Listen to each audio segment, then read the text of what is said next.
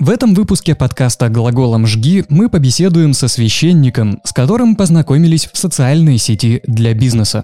Отец Евгений, настоятель храма Богоявления Господня в Воронеже, святой человек, по мнению прихожан, хорошо разбирающийся в психологии и прилагающий огромные усилия для помощи тем, кто оказался в сложной жизненной ситуации. Он руководит реабилитационными центрами, помогает наркозависимым, ведет активную социальную жизнь и охотно отвечает на вопросы о религии. Поговорим с ним о коммуникациях в религиозной среде, о любви, о свободе воли, о различиях коммуникации в церкви и в миру. Глаголом «жги» сердца людей. Сразу хочу сказать, что когда увидел ваш профиль, вообще очень, очень внезапно, очень удивительно было встретить э, священника в Тен-чате, Потому что все-таки соцсеть для бизнеса, для бизнесменов вроде бы как. У вас написано нетворкинг.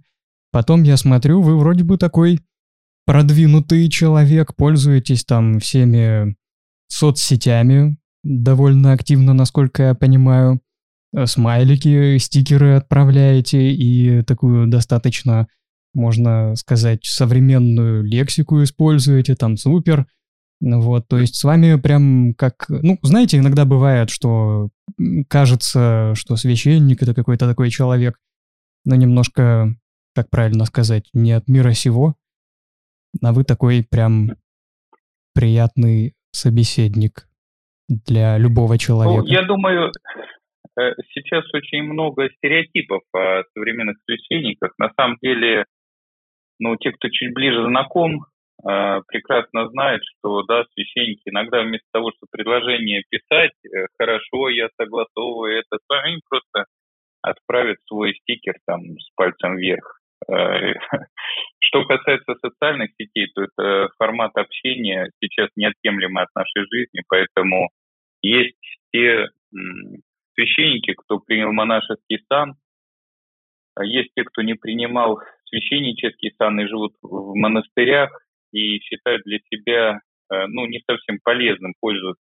социальными сетями, потому что оттуда тоже достаточно много э, залетает различных моментов, отвлекающих от насущного. Но для духовенства и православных людей, которые живут в городской среде, вообще в социуме, и не только сами э, стремятся исполнять Евангелие и идти к Христу, Э, ну, еще и заниматься миссией, социальным служением, просветительской работой, то, конечно, ну, сейчас социальные сети игнорировать просто невозможно. А еще вы ведете канал в Телеграм, Архандарик, э, да, он называется. Я не знал да. так, такого слова, теперь знаю, это приемная комната для гостей в православном монастыре. Может быть, кто-то из наших слушателей тоже не знает, как и я. А кто подписчики вашего канала? Для кого вы пишете? В основном это, в основном подписчики наши, это православные люди и те, кто интересуется благотворительностью, ну и вообще жизнью православных. То есть я там стараюсь рассказывать о том, чем мы занимаемся, первый момент. И второй момент, э, мы разбираем вообще э, Писание святых, э, древних святых, не, не, не очень древних святых, но, в общем-то, все то, что писали раньше, приложимо к настоящей жизни. Ну, в том числе касательно, если у вас про коммуникации, в том числе и касательно коммуникации тоже. Угу. Так, еще я знаю, что, ну точнее как знаю, вычитал, что вы настоятель церкви Богоявления Господня, храма 18 века. Действительно ли это так? Да, да. Угу. Тогда вот да. Э, в отзывах об этом, об этой церкви прочитал, пишут прихожане в отзывах, что отец Евгений священник от Бога, удивительно мудрый, добрый и преданный своему служению, святой человек. Вот это просто цитата. Благодаря чему такие отзывы? Как удается находить общий язык с прихожанами настолько хорошо? Ну, я Честно говоря, отзывы не читал эти, но, может, и полезнее, если что-то очень хорошее говорят. Ну, я думаю, это незаслуженная оценка такая, бывает всякое, но у нас прихожане просто хорошие. Когда хорошие прихожане, то несложно находить общий язык.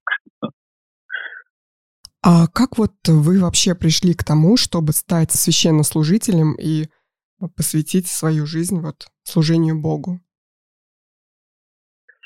Да, этот вопрос э, один из самых частых при каких-то интервью, общениях, вот, а ответ на него самый банальный. Э, у меня э, такая родословная, у меня дед, отец, вот все, в общем, семейство священнослужителей, поэтому я с молоком матери питал и атмосферу церковной жизни. Для меня, наверное, другого было невозможно помыслить, хотя после школы у меня были идеи пойти э, в медицину вот, и э, в армию. Мне вообще как-то э, с детства нравилась культура милитаризма и, и медицина, поэтому я хотел стать военным хирургом. Вот, но потом как-то Э, учась уже в семинарии, мне отец сказал так, что если закончишь семинарию, то я помогу тебе поступить в медицинскую академию. Я поэтому, в общем-то, пошел на сделку с отцом и поступил в семинарию, где первых два года э, чуть несколько раз меня не отчисляли, ну, там по разным причинам, связанным в первую очередь с поведением. Вот. А на третьем курсе как-то мое представление вообще о церкви перевернулось. То есть если, если до этого у меня было больше формальное восприятие, то есть это что-то такое для меня привычное, что не оспаривается, то на третьем курсе, э, наверное, могу так сказать, появилась живая вера и какой-то ну, в духовной жизни переворот. Хотя я и до этого я не могу сказать, что прям вот э, была мертвая вера. Я и молился, и часто обращался к Богу, и, и даже проверял, э, ну, детской молитвой проверял э, силы Бога, там, когда потеряешь ключи где-нибудь в деревне, там, ищешь, ищешь, не находишь, потом говоришь так, Господи, ну я сейчас начну читать «Отче наш», вот и если ты есть, то я найду их. Вот, и всегда так как-то находилось. Так, хорошо. Еще, ну, да, вы занимаетесь, я так понимаю, разными социальными проектами, в частности, помощью бездомным в храме раздачи еды э, происходит э, там несколько раз в неделю, да, организовано по субботам и в течение недели еще в какие-то дни. Ну, ежедневно у нас, ежедневно приходят люди кушать. Просто в субботу у нас э, одно время организовано, там, ну, хороший, полноценный обед, все горячее, все как бы. Вот, а в, обычные дни у нас э, есть трапезный дежурный, и каждый приходящий получает там тарелку супа и второе, компотик, чай, кофе. Это чья инициатива вот организовать такую, такую деятельность? Да, у нас при. Э, при храме, когда я был назначен в 2013 году, это уже существовало, то есть ну, просто православные неравнодушные кормили приходящих бедных людей. Мы просто это усилили немножко и волонтерской работой, и э, качеством э, обслуживания, так сказать, ну и, конечно, разнообразием блюд. То есть за последних, наверное, три года мы э, очень качество пищи улучшили до того, что там давать не только тарелку супа, но кормить первым, вторым, там фруктами, компотами, чаем, кофе, с собой давать, э, конфеты, сырки, ну и так далее. То есть э, сделали просто это как бы вот так, ну, э, комплексно и полноценно, чтобы человек приходил и почувствовал внимание, заботу, любовь вот через какой-то через какой-то с любовью приготовленный обед вкусный. Угу. Вот ваша помощь, получается, что она же заключается не только в обычной пище, но еще и в пище духовной и для ума. Вот к вам обращаются зависимые люди, которые страдают от своих зависимостей. И в чем состоит э, именно конкретно ваша помощь, психологическая, возможно, вот, э, вероятно, там в придании смысла их жизни или как вот это происходит? Да, ну, у нас есть еще три э, реабилитационных центра для зависимых. Э, два мужских и есть центр для зависимых женщин, в том числе с детьми. А, вот, в принципе, если человек хочет получить э, качественную помощь, то мы направляем его на годовую реабилитацию. У нас есть программа церковной реабилитации наркозависимых и алкоголезависимых в церковное общение. И вот там э, консультантом, с психологом, со священником ребята и девчонки стараются преодолеть зависимость. А как бы суть, если все свести к краткому, так сказать, объяснению, за счет чего это происходит, то вы абсолютно правы в том, что это придание смысла жизни. Потому что вот э, я с 2006 года примерно общаюсь зависимыми, а с 2010 у нас появился реабилитационный центр первый. Вот. И за все это время еще ни разу я не услышал от приходящего к нам человека э, проблемой, ни разу не услышал четкий ответ на вопрос, в чем смысл твоей жизни. Вот. Э, так, и современные тренеры личностного роста говорят о том, что, ну, в том числе по личной эффективности, по целеполаганию, говорят о том, что если в течение трех секунд человек не начал отвечать на вопрос, в чем смысл его жизни, в чем цель его жизни, то это значит, что он для себя ее не сформулировал. Вот. А если человек для себя не сформулировал, то это значит, что он живет бесцельно. Он не понимает, куда он идет. Это на самом деле страшно. Угу. А вот э, как вы считаете, смысл жизни это что-то может быть универсальное или все-таки у каждого человека есть какой-то свой личный, уникальный смысл жизни. Если к вам обращаются большое количество людей, вы персонально каждому помогаете найти или какую-то такую общую направленность задаете, по которой каждый сам для себя уже там выбирает какую-то ветку? Ну, мы общаемся, общаемся и анализируем. Э, дело в том, что э, очень часто э, акцент поставленный на каких-то скоро приходящих вещах в жизни, или, например, с детства воспитанный в детях, что вот у тебя должна быть квартира, семья и работа. Вот, и человек это выполняет, и дальше его жизнь начинает рушиться. Он не находит в себе энергии и сил расти и развиваться, потому что с детства ему была, как сказать, вот такая установка, достаточно ограничивающая его жизнь. Эм, а кто-то, ну, например, те же люди, оказавшиеся на улице без крова, они приходят, ну, какой смысл с ними говорить о цели жизни, если ему хочется поесть, если ему хочется помыться, поспать, переодеться. Вот у нас есть э, как дом для трудоспособных э, людей бесприютных, так есть дом милосердия для оказавшихся на улице стариков и инвалидов. И, в принципе, там цель, э, цель нашего служения – это просто ну, находиться рядом с ними и помогать им. То есть мы им про цели их жизни ничего вообще не говорим, потому что у них просто, ну, все очень примитивно. Надо покушать, переодеться и теплая кроватка. А те, кто готов, э, те, у кого есть вопрос, теми мы общаемся. То есть мы не видим своей задачи каждому, вот как э, вот я еще тюрьмы посещаю, в тюрьме так говорят, навяливать. Мы свои задачи не видим, навяливать каждому какой-то ну, сценарий его жизни. Так, э, ну вот все-таки хочется вернуться к помощи наркозависимым. Я э, знаю, что вам уже такой вопрос примерно задавали, и, скорее всего, не один раз, но хочется услышать ответ на вопрос такой вот интерпретации.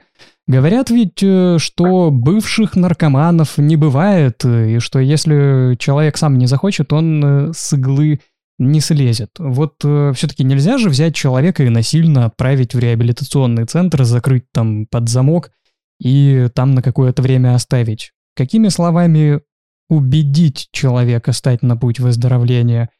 И стоит ли вообще это делать, делаете ли это вы? Ну или вы помогаете только тем, кто хочет, чтобы ему помогли?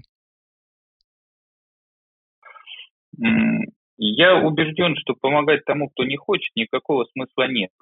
Но если человек говорит, что ему помощь не нужна, это не значит, что он не хочет.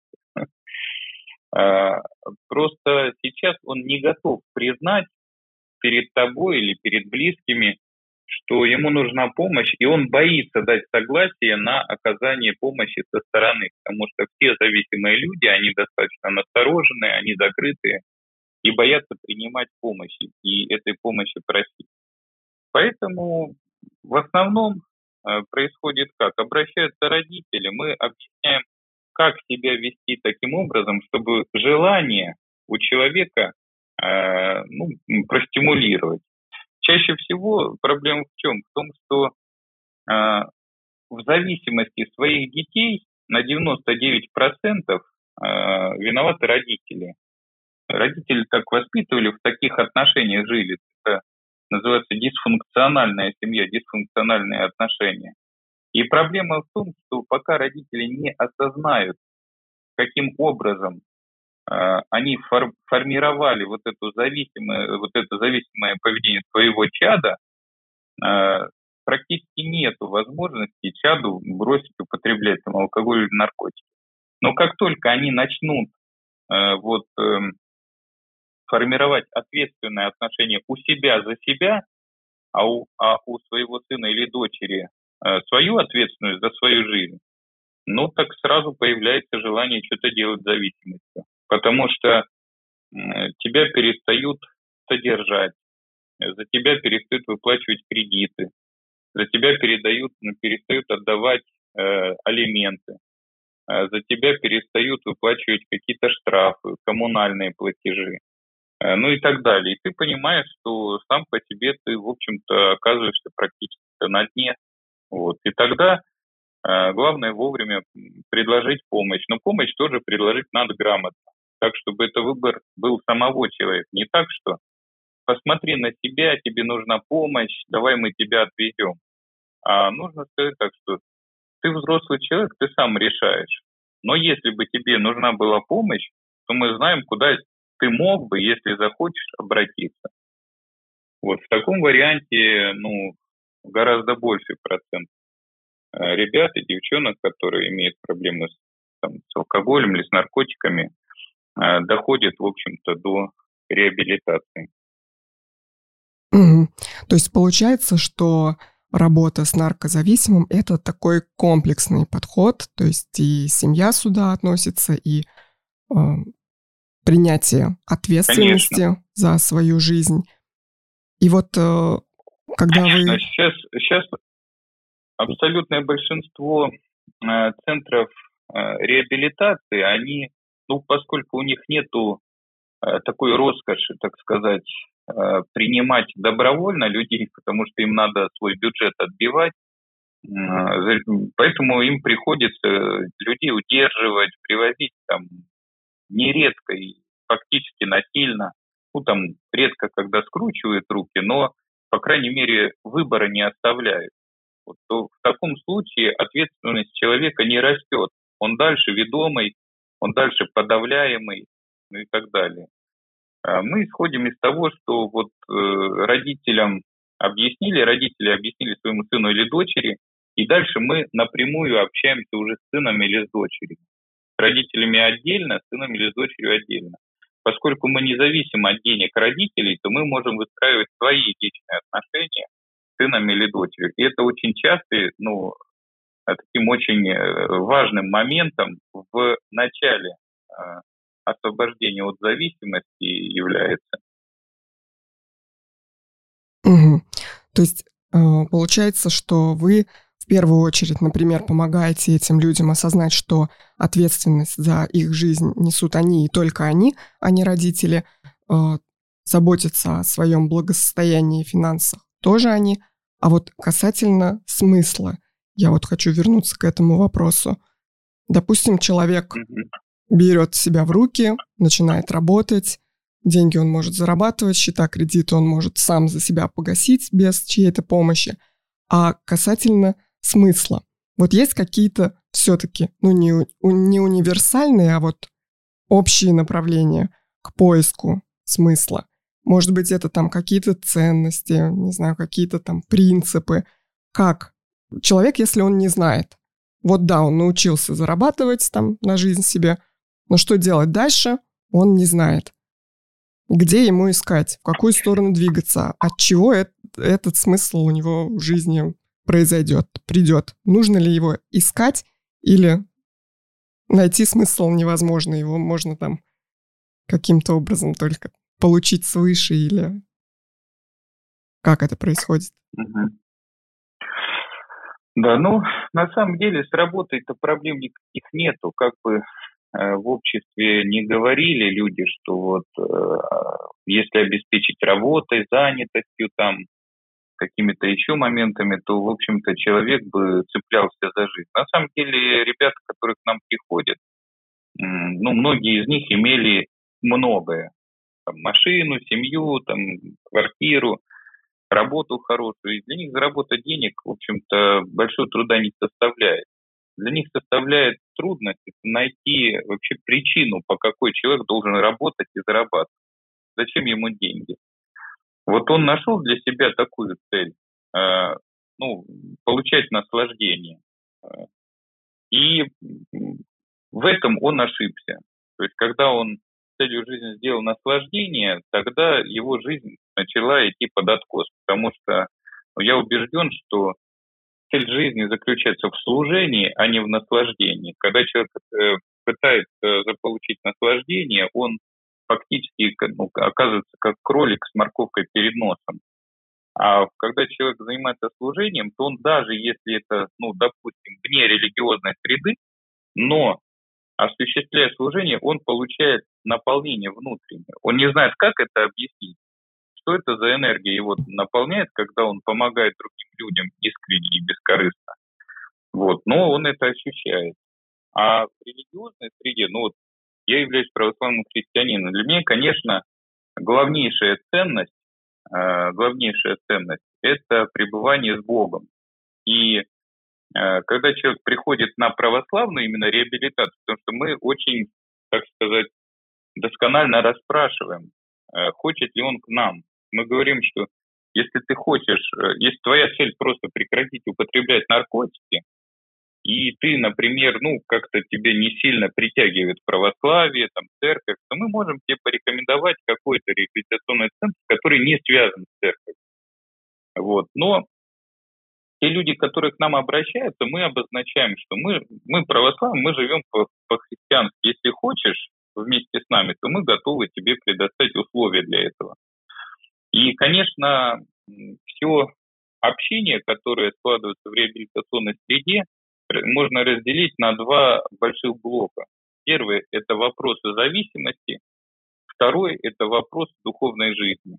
И, в общем-то, люди начинают читать Евангелие, общаться со священниками, общаться с консультантами, с теми ребятами, кто уже преодолел зависимость, кто создал семьи и так далее, они э, находят нередко для себя смысл в служении Богу и людям. Мы объясняем, что просто жить и работать ты не сможешь, потому что ну, эйфорическая память человека, она самая сильная.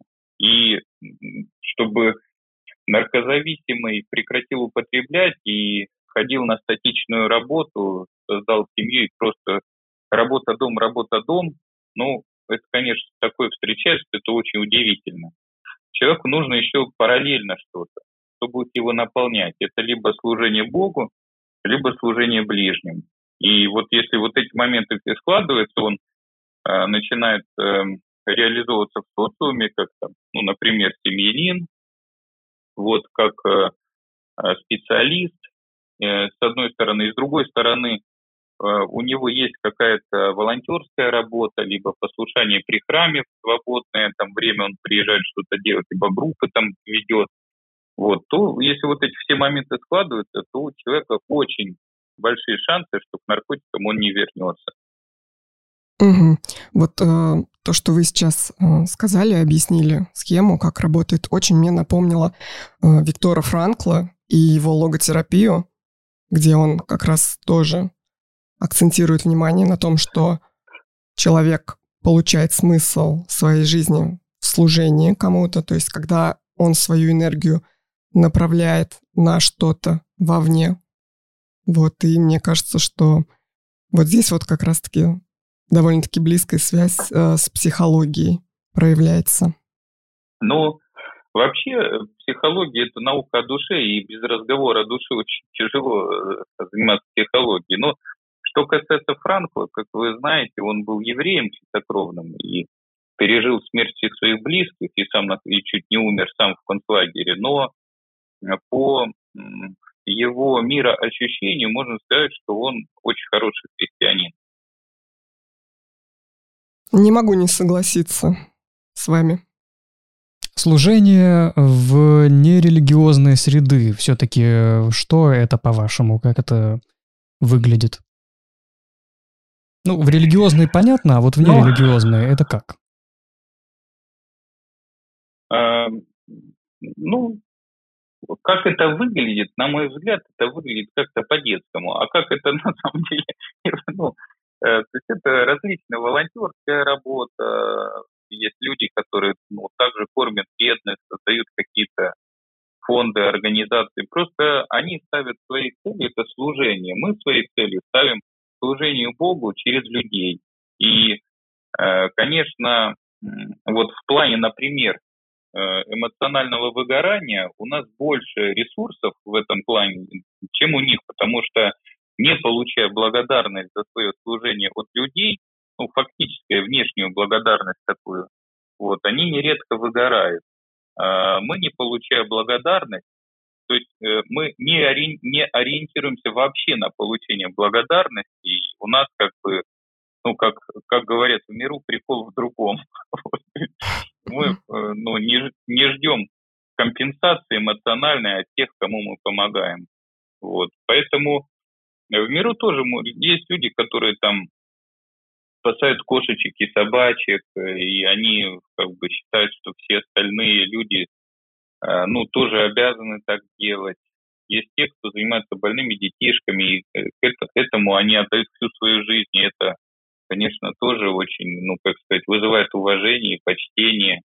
Есть те, кто занимается там донорством и так далее. То есть даже вот это, вот такую работу, вот такое служение, оно уже придает э, больше смысла, чем просто ну, среднестатистический гражданин, живущий своими какими-то интересами, там, поесть, попить, приодеться. Вот. И мне кажется вообще, что каждый человек должен что-то делать благое для людей, Э, не являющихся его семьей. Понятно, что для семьи он и так как бы по природе своей э, должен делать, а для людей, которые не являются его семьей. Вот если, если бы такое было понимание у людей, то, конечно, даже никакие пенсионные фонды не нужны были бы. А вот согласитесь вы с э, таким утверждением, я дословно не смогу процитировать, но Смысл в том, что чтобы быть э, условно хорошим человеком, не обязательно делать добро, достаточно не делать ничего плохого. Или это так не работает? Нужно обязательно помощь какую-то оказывать вовне? Ну, э, не, не знаю, если вот гипотетически представить, вот человек умер, вот, и про него начинают говорить, а каким он был? Да и не знаю. Вот. Ничего плохого я про него сказать не могу. Но и хорошего тоже. Он никакой. А, поэтому мне кажется, если человек не будет делать плохого, но и хорошего не будет делать, то он просто впадет в депрессию, и он кризис среднего возраста точно нормально не пройдет. А вот большое количество молодежи вообще сейчас приходят в церковь. Насколько это актуально среди молодежи? Я не, я не могу судить вообще, э, потому что у нас вот ну, учета не ведется прихожан вообще в церкви, да? Вот. Э, я не могу говорить про все приходы, но про нас могу сказать, что у нас э, старичков нету, например. У нас ну, средний возраст, наверное, 35 лет вот, ну, 30-35. А, брат у меня тоже священник, занимается молодежью, молодежным отделом, ну, поэтому у него много молодых людей. Происходит. Вот у нас э, мы молодежной работой не занимаемся, но в принципе все волонтеры и сотрудники наши э, молодые люди, ну и хор молодые люди и второй священник, он еще помоложе меня, вот и э, наши консультанты это все люди, ну в основном там до 40 лет, вот то есть, э, ну вот как, я не знаю даже как сказать, вот Молодым, там, 20-летним, конечно, это все еще не близко чаще всего. Есть, конечно, те, кто как-то мудро очень живут, но в основном, когда чувствуешь еще, так сказать, ветер в парусах, то останавливаться и переосмысливать что-то не хочется.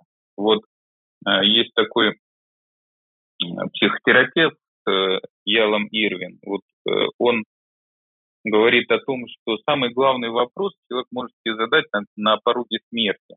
Поэтому он даже, когда там сессии приводит, проводит клиентки, он человеку говорит, ну, представьте, вот, что вы там, завтра умрете. Вот, и э, на самом деле это очень христианский вопрос, э, потому что только на пороге смерти мы ощущаем ценность своей жизни. Э, и молодой человек, он не ощущает вообще, вот, как сказать, опасность смерти. Он еще чаще всего не сталкивался, он чувствует себя таким всемогущим. А уже когда приближается там к средним годам, там, к 35 примерно, плюс-минус, э, тогда наступает обычно переосмысление. Либо переживает какой-то сильный стресс, там, военные действия, э, военные действия в семье, там, ну и так далее. Тогда человек бывает переосмысливает. А так, ну, вот я читал одно исследование, знаете, эм, где-то на Западе проводилось, когда собрали группу людей и э, очень их э, как бы вводили в состояние э, вот предсмертное, такое, что вот представь, вот тебе там, ну, там 80 лет или там 75 лет, вот ты на пороге смерти стоишь, вот вся жизнь позади, вот расскажи, что ты видишь, кто рядом, ну, то есть, чтобы человек реально представил, да, что вот он умирает, тут собрались там внуки, там, не знаю, спрашивают, какого цвета занавески, вот какой, какие обои на стене, что человек по, так, пофантазировал и э, более э, детально представил э, грань своей жизни. И потом задавали вопрос, о каких вещах ты больше всего жалеешь? Вот, то есть человеку там, например, 30, 35, 40 лет, а его спрашивают, вот, вот ты умираешь, о каких вещах ты больше всего жалеешь? И он говорит, больше всего я жалею о том, что мало времени посвятил семье. То есть человек, ну, сейчас он может посвящать, посвящать время семье, например, да, вот, но в то же время э, он э, и он понимает, что он этого не делает, и понимает, что об этом будет жалеть, но дальше не делает. Вот, вот это такая специфика, пока ты молодой, пока ветер в паруса, пока ты пытаешься как-то реализоваться непонятно в чем, вот, э, жизнь уходит. А когда уже ты начинаешь физиологически ощущать, что жизнь уже понемножку уходит, уже меньше сил, э, там, меньше энергии, вот, э, тебя уже начинают э, там на работе поддавливать какие-то молодые специалисты, ты уже не так быстро схватываешь, как они. Вот, вот тогда начинается некоторое переосмысление. Оно может привести человека к негативу вот, и к упаду, а в том числе э, психологическому, моральному, там, не знаю, в депрессию человек может свалиться. А может к духовному перерождению, что человек начнет понимать, в чем действительно смысл его жизни – Э, вот, и, и, и где действительно должны раскрываться его силы. Ну да, как раз получается, что до 35 лет может проходить какой-то нормативный кризис у каждого человека, и вот, возможно, в эти моменты он решает обратиться к вам за направлением в его дальнейшем пути. Ну, по-всякому, да. А вот э, еще такой вопрос. Я общаюсь достаточно с большим количеством молодых людей ну, своего возраста. И вот когда заходит речь о религии, создается такое впечатление о том, что отсутствует какая-то вот привлекательность в религии. Часто очень говорят, что вот мир современный, мы сейчас живем в таких достаточно высокоразвитых технологиях, много чего можем, а религия у нас осталась старая. Вот как было там тысячу лет назад написана Библия, какие были там вот заветы, так и осталось что-то вот, где развитие. И им как бы неинтересно, это не привлекает. Вот, вы вначале сказали, что вы обсуждаете вот на встречах какие-то старые там труды, какие-то новые религиозные труды. Вот, а, а что нового вообще? Как привлечь? Как вот находят себе, может быть, ваши молодые там прихожане, какую привлекательность, помимо того, что вот кризисы какие-то есть. Если у человека нет кризиса, вот чем может заинтересовать религия современного человека, который живет вот в гаджетах?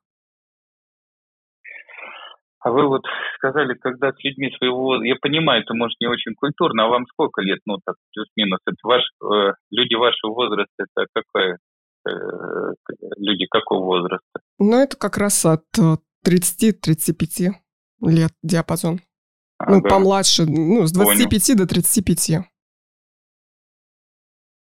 Я видел такой демотиватор, знаете, такой диалог. Э, тебе сколько лет? Ну, молодой человек у девушки спрашивает. Она говорит, вообще-то спрашивать э, у девушки некультурно. Следующий вопрос, а сколько ты весишь? Она 25 лет. Ну да, да. В некультурных вопросах есть куда. В общем, ну, действительно, сейчас, знаете, очень, во-первых, э, церковь очень дискредитирована через средства массовой информации и различные некрасивые истории.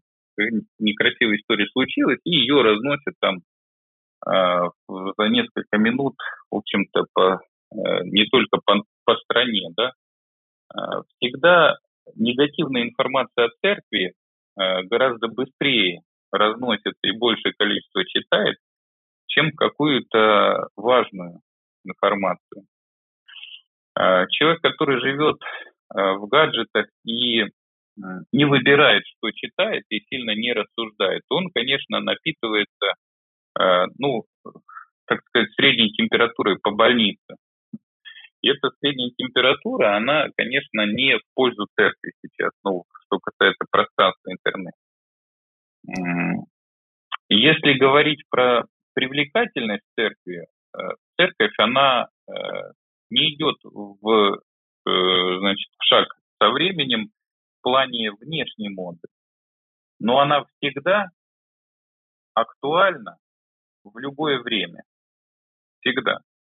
То есть, э, ну, церковь это не собрание, куда надо человека затащить.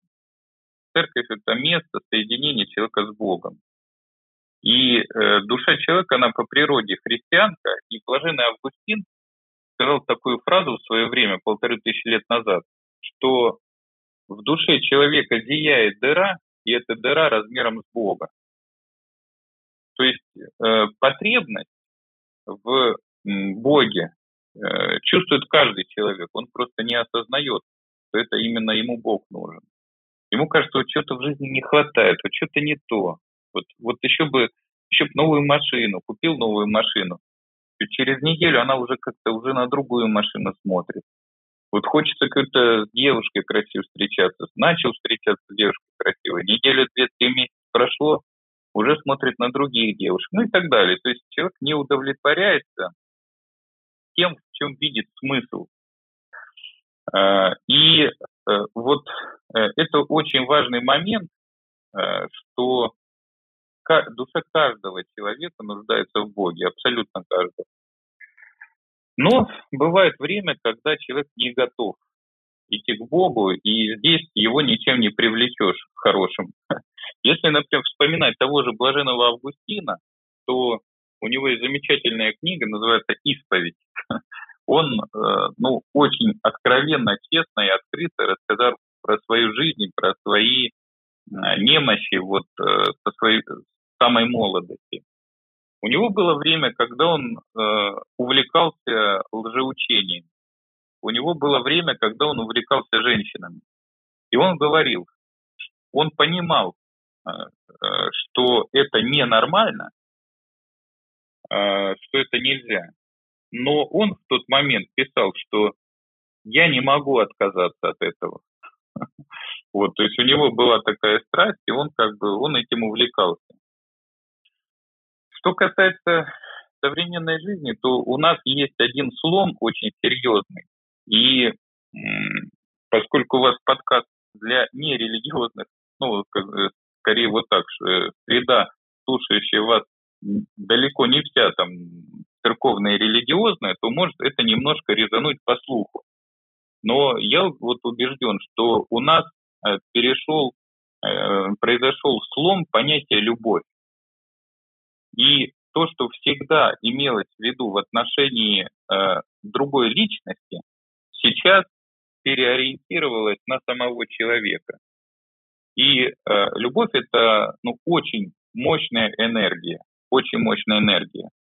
Эта энергия способна, э, э, э разделяясь на нескольких, только увеличиваться. Вот как огонь от свечи, да, что сколько там свечек не зажги, он все равно как бы умножается. Есть такой, такой термин, ну, один святой сказал, любовь умножается делением. Мне этот термин очень нравится. Вот Бог дал человеку любовь, эту могущественную энергию, для того, чтобы человек с помощью этой энергии соединялся с Богом и с другими людьми. Потому что создал Бог человека для общения для общения сердечного, душевного. А, а когда человек начинает эту энергию использовать в отношении себя, говоря, что ты должен полюбить себя, там, ну и так далее, то есть сейчас это все модно очень у бульварных психологов и вот, не имеющих э, образования, современных ну, псевдотренеров личностного роста и так далее. Вот, э, когда они это говорят, они э, запускают механизм саморазрушения. И такой человек, который, ну, якобы начинает там любить себя и у которого появляется рост, а семья-то почему-то чаще всего такой человек и разрушается. Рядом его, ну, вот те, кто рядом находится, они говорят, его невозможно терпеть уже ну, ее обычно. Вот почему-то женщины, когда увлекаются, ну, типа а-ля Блиновский, вот, все начинает как бы в семье очень нередко разрушаться. Вот. И вот именно из-за такой э, э, вот псевдогуманистических, таких псевдогуманистических взглядов современных, очень тяжело человеку оттолкнуться от себя и посмотреть вовне. И э, человек живет, современный человек, ну, среднестатистический, он стремится реализовать свои желания, не перебирая, вредны эти желания или нет. То есть его энергия направлена на служение себе. Вот в этом состоянии человеку очень трудно разглядеть Бога. И если даже его коснутся какие-то проблемы и скорби, а скорби касаются каждого абсолютно человека, просто в разный период жизни, то он часто не замечает Бога, а обижается сразу на Него. Он не ищет выход у Бога, а ищет причины, э, почему бы, ну вот, э, почему Бог мог его не пожалеть и не мог ему там э, за него разрешить его проблему. Вот именно из-за такой э, ну, э, гипертрофированной эгоцентричности в современном мире очень тяжело человеку вообще шагнуть в церковь. А тот человек, который начинает узнавать, вот, ну, по каким-то причинам, я не знаю, вот, пути Господи неисповедимые, люди по-разному приходят. У нас даже, у нас есть несколько семей прихожан, которые пришли, э, мы с ними познакомились, вот э, они пришли побеседовать. Э, у них вопрос, вот две семьи таких знаю, у них был вопрос, что такое любовь. И, значит, мы с ними беседовали, и обе эти семьи нашли ответ на вопрос, тот, который их коснулся и удовлетворил, вот ответ, они, они стали православными. Они стали регулярно посещать храм, участвовать в наших делах и так далее. Так, и ну, каков был люди, ответ? конечно, Но это длительная беседа, и мы говорили о том, что любовь это не э, человеческое понятие, любовь есть Бог. И любовь это та энергия, соприкасаясь с которой человек выходит за рамки человеческой природы вообще. Вот. Ну, это длительные разговоры были с одной и с другой семейной парой, но, в общем-то, они нашли то, что, как сказать, искали, и вот стали православными людьми. Потому что, ну, они так прямо сказали, что то, что мы услышали здесь, мы не слышали нигде, и э, те определения любви, которые услышали здесь, они лучше всего легли на сердце. Вот это касательно того, что это не чувства и эмоции. Вот, вот э, еще касательно информации, которую мы из гаджетов получаем постоянно. Ну, нельзя, я думаю, обойти стороной такие дискуссии. Например, э, вот есть ли у человека свободная воля? Возможно, это какое-то неправильное там восприятие и подмена понятий, но вот есть э, такое мнение, что ну, людей как бы называют рабами божьими. Э, раб, он не, он не имеет никакой свободной воли. И если Бог э, рассматривается как вездесущий какой-то вот абсолютный, не знаю, существо, допустим, назовем, и мы постоянно открываем телефон и видим о том, что происходят войны, что люди умирают, полно зла, страданий и боли. Э, как вот к этому всему отнестись? По чьей воле вот это вот все было? Если люди да, ну, рабы ну, Божьи. В этом, в, в этом вопросе сразу несколько таких моментов, несколько вопросов. И, конечно, их надо бы разделить. Во-первых, что касается названия рабы.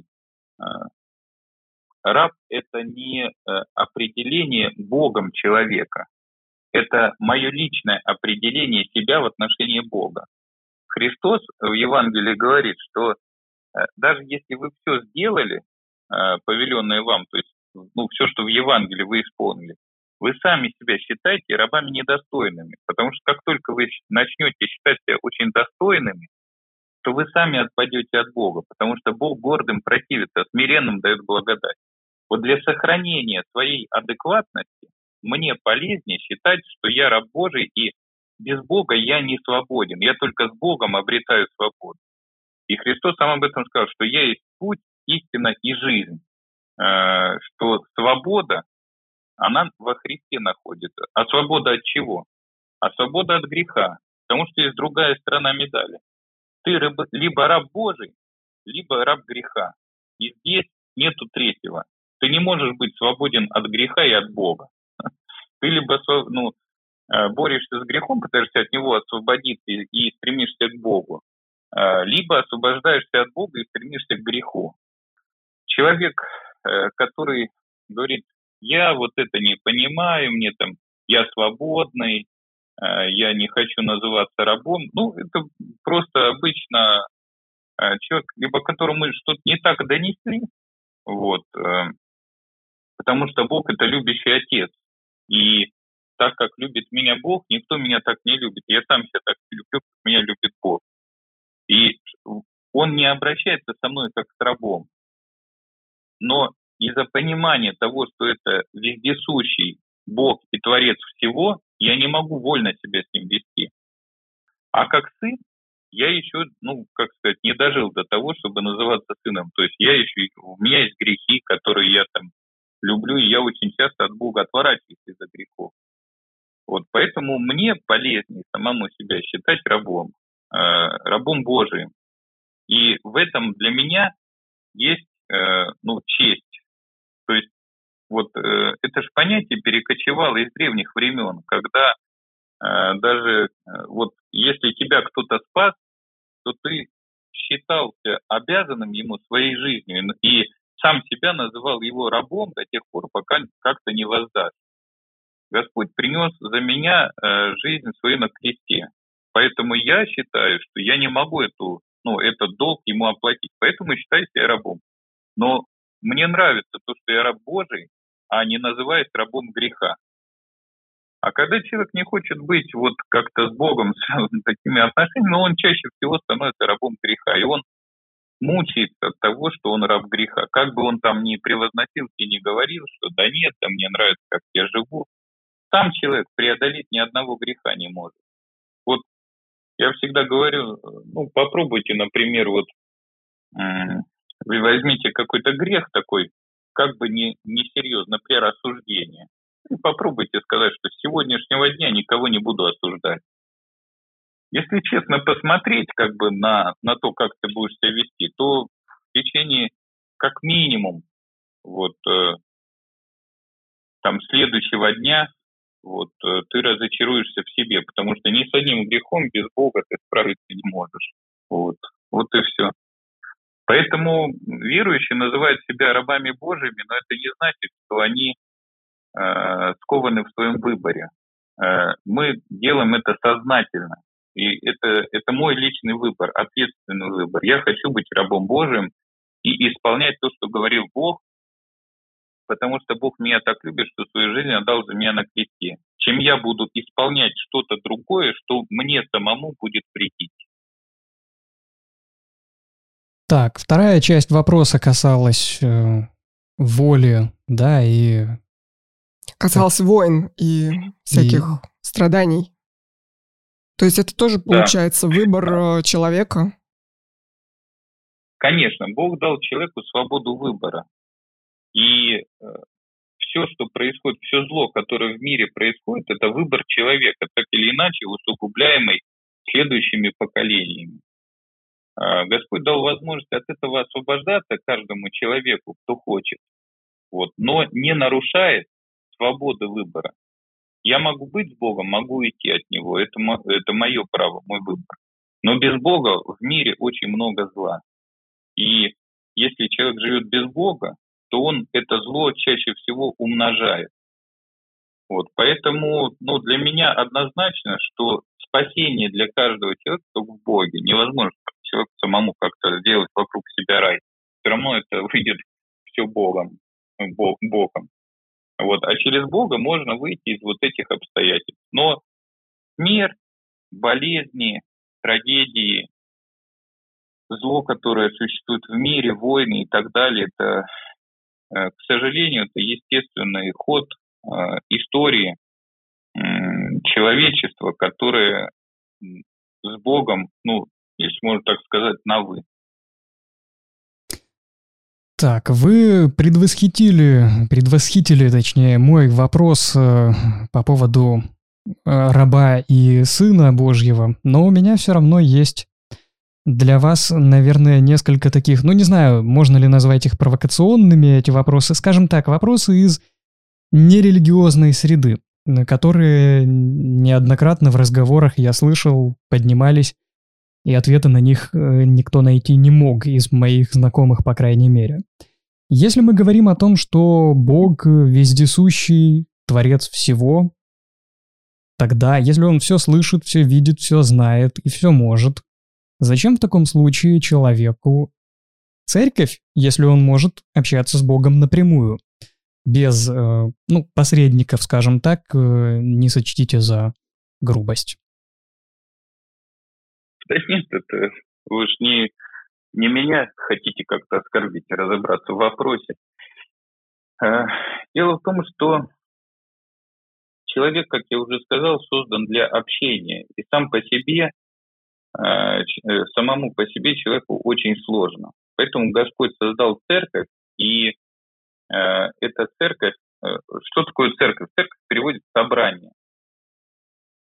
То есть мы в первую очередь, когда говорим о церкви, мы имеем в виду не какие-то помещения и не юридическое лицо, а, а имеем в виду собрание верующих людей, которые объединены общей верой общими целями. И э, человеку в собрании таких людей гораздо легче узнать Бога, а, а, гораздо легче научиться общению с Ним, чем самому по себе. Это сто процентов. Вот, например, апостол говорит, что всегда радуйтесь, непрестанно молитесь. Вот как человек сам по себе научится непрестанно молиться? Что такое молитва? А, а как молиться тому, кого я не знаю? А нужно ли мне представлять ну и так далее. То есть если человек не, этими вопросами не задается, то ему очень легко сказать, да вы знаете, у меня Бог в душе, идите вы лесом со своими всеми понятиями, там, одежды странной и так далее. Вот. А если человек действительно, если человека действительно интересуют вопросы, а кто такой Бог? Но мне кажется, что логично начинать интересоваться там, где хранят веру там, в течение как минимум тысячелетий. И мы всегда за свободный выбор человека. То есть э, мы не говорим, не ходи к тем, не ходи к тем. Поинтересуйся.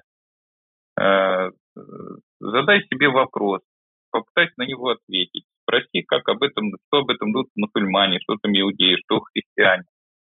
Вот. Для меня, например, это вообще, я спокойно к этому отношусь, потому что я сам с семинарской скамьи, у меня внутренне появился вопрос, почему, если все так просто, если так, ну, просто узнать Бога, придя в церковь, то почему столько различных религий и сект?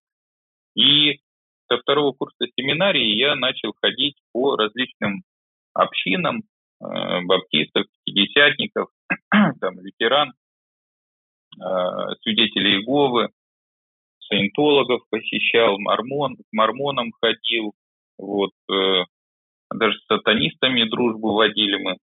Э, в общем-то, я пытался у них узнать ответы, как они верят, в кого они верят, почему они так верят. Ну и в итоге я вот только э, ну, стал тверже верить, что истину действительно содержит православная церковь. И это можно проверить. Э, можно почитать Евангелие, можно сопоставить с Ветхим Заветом, можно почитать святых, которые писали в первом, во втором, в третьем, в пятом, десятом, пятнадцатом веке и до сих пор. И мы не увидим в догматическом учении никакого, никакой, э, ну, никакого противопоставления. То есть основное, о чем говорили, оно сохраняется со времен Христа. Вот и поэтому для меня как бы выбор здесь однозначен. А человек, который ну, не хочет посредников, хочет напрямую общаться, ну пусть общается напрямую, уж никто не заставляет. Если, если он считает, что он так может, как бы, что он уникальная личность настолько, что вот он перепрыгивает опыт э, всех спасавшихся до него, ну, это его право полное. То есть, здесь никто его за, за ноги в храм не потащит. Но Господь дал э, церкви э, великолепное таинство Евхаристии, где через приобщение тела и крови Христа в причастии да, человек приобщается самого Христа, принимает в сердце самого Бога. Вот. Э, где через таинство исповеди человек не сам себя прощает, а получает прощение от Бога, но посредством священника. Но нам иногда важно слышать, что да, Бог тебя прощает. И Бог, зная наши ну, особенности человеческой, можно так сказать, психики, а, установил это таинство, что мы не просто там сам стал на коленки, покаялся в грехах и считал, что тебе прощено.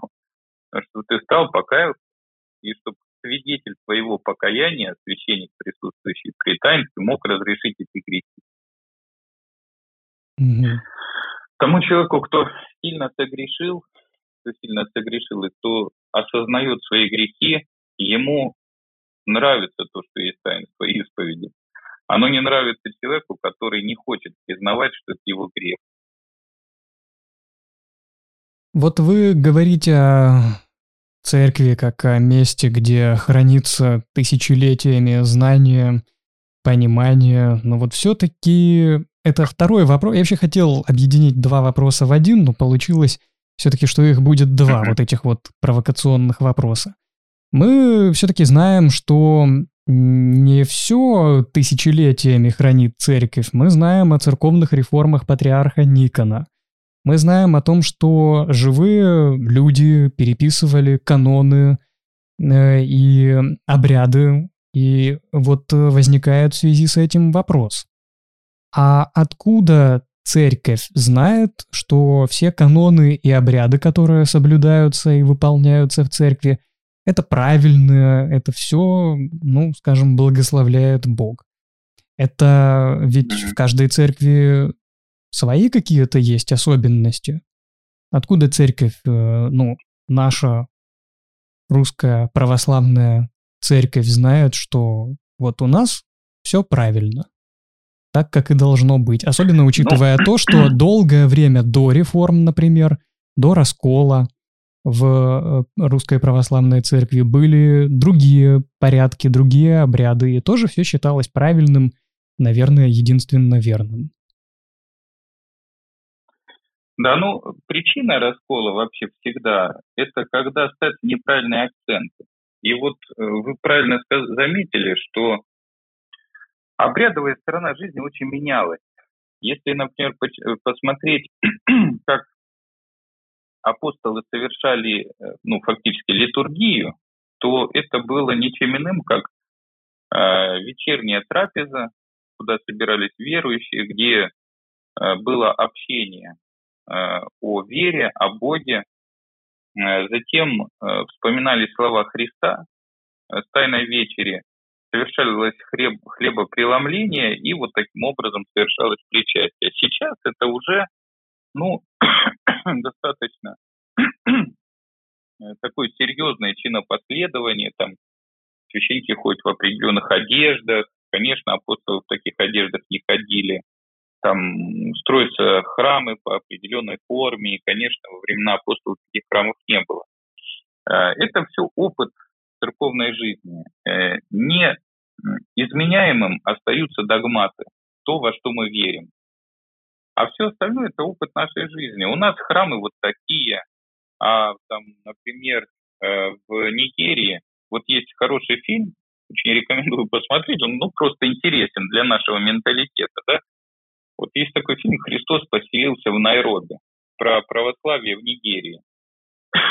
И там э, служба проходит, значит, там храм из, ну, такой каркас из палок, пальмовыми, пальмовыми ветвями, значит, э, стены сделаны.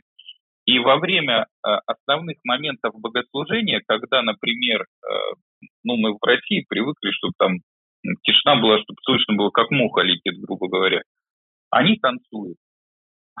Потому что у них вот, они выражают радость, сосредоточение и вот, ну, такое состояние благоговения в танце. У нас культура другая, у нас мы народ северный, у нас такое более все суровое, строгое э, и так далее. У нас чуть-чуть по-другому. Вот, э, ну, то есть здесь э, это не является каким-то таким, знаете, э, моментом, который определяет твою веру. Но это опыт нашей церковной жизни, это наше родное, оно, ну, как сказать, что-то выстраданное, что-то там, какие-то моменты вошли в, там буквально в каких-то районах, например, там есть э, места богослужения, э, обычно вечером совершается это богослужение, где произносятся слова «Слава тебе, показавшему нам свет», и священник э, поднимает руки. Вот. А, а, эта традиция, она зародилась там буквально лет сто назад и на Украине, на Западе. А, ну, и придавала такой, как бы, как сказать, вот торжественности моменту. А сейчас это распространилось по всей русской православной церкви. Сейчас везде священник воздевает руки, когда произносит эти слова. То есть, ну, традиция обогащается. Она не является обязательной к исполнению для, как сказать, вот для спасения, но все-таки мы обогащаемся этим. Мы приходим, мы попадаем в определенное место, где определенная, так сказать, атмосфера, где все имеет свой смысл, и одежды священников символичны, э, все, бого, все богослужение символично, все, что в храме происходит, все предметы, это все определенные символы, которые призваны нас ну, настроить на молитву и на размышления о чем-то высшем, чем просто наши там, домашние заботы и дела. Говорите вы очень убедительно, и я думаю, что, может быть, какие-то кто-то из наших слушателей, кто вот э, так рассуждал, ну, как я вам сказал, э, в озвученных вопросах, если уже не переубедиться, то, по крайней мере, задумается. И вот э, тут э, в процессе разговора у меня еще один вопрос возник. Вы ведь действительно говорите красиво, в психологии разбираетесь, э, пару раз э, говорили о тренерах личностного роста, что они говорят и как они э, проводят мероприятия. Вот тут вот мне стало любопытно, может ли священник быть тренером личностного роста? Может быть, вообще стоит быть священником, тренерами личностного роста?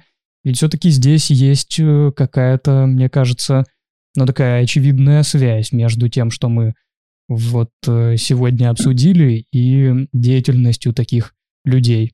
Ну, как вот вы считаете? Ну, я, я убежден, что каждый священник по факту должен быть тренером личностного роста, и в первую очередь личность, которую он должен тренировать, это своя собственная. Угу. Коротко и... Емко. И емко, да. Ну что, я думаю, что у нас, как, у нас вопросы вроде бы иссякли, во всяком случае, заготовленные, да и придумывать на ходу уже особо нечего. Мы обычно записываем подкасты длительностью от 20 до 40 минут, а мы с вами проговорили уже больше часа. И все это потому, что с вами говорить очень интересно, и я надеюсь, что весь этот час наши слушатели послушают и потом еще придут комментарии в нашу группу ВКонтакте, в Телеграм-канал и зададут свои вопросы. Поэтому хочу сразу так уточнить, вы Готовы будете ответить, если кто-нибудь после прослушивания выпуска захочет у вас чего-нибудь спросить? А, В комментариях. Есть, раз, раз мы поговорили про, значит, про э, личностный, так сказать, психологию личностного роста, есть еще психология продуктового подхода. И там, значит, люди делятся, с которыми ты контактируешь, на четыре категории. Есть толпа, а, есть э, игроки, э, есть контекст, вот, э, толпа, игроки, контекст и субъект. И определяются они в зависимости от того, чего они, как они, чего они хотят от тебя, насколько а, они вовлечены и насколько им интересно. Так вот, первая толпа – это как говорят в интернете, хейтеры. И я думаю, что такие будут, которые просто, а, да у них там, знаете, ну, разряд э, таких комментариев, а, да у них там все вот такое.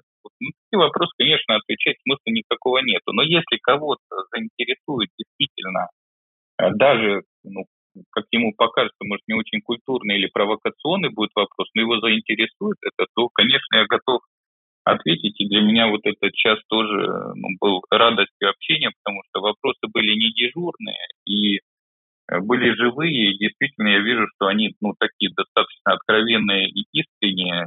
Ну, реально из числа тех, которые э, людей вне церкви очень интересуют. Поэтому спасибо вам за подготовленные, действительно такие интересные, четко сформулированные вопросы.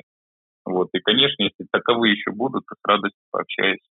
У нас э, небольшая пока что аудитория, и мы так наблюдаем за ней и точно знаем, что она очень теплая, искренняя, и хейтеров, по крайней мере, пока что у нас нет, поэтому я думаю, что в комментарии они не придут, а вот если придут, то будут, ну, в смысле, те, кто придет, будут скорее задавать вопросы искренне, поэтому очень здорово, что вы готовы на них ответить.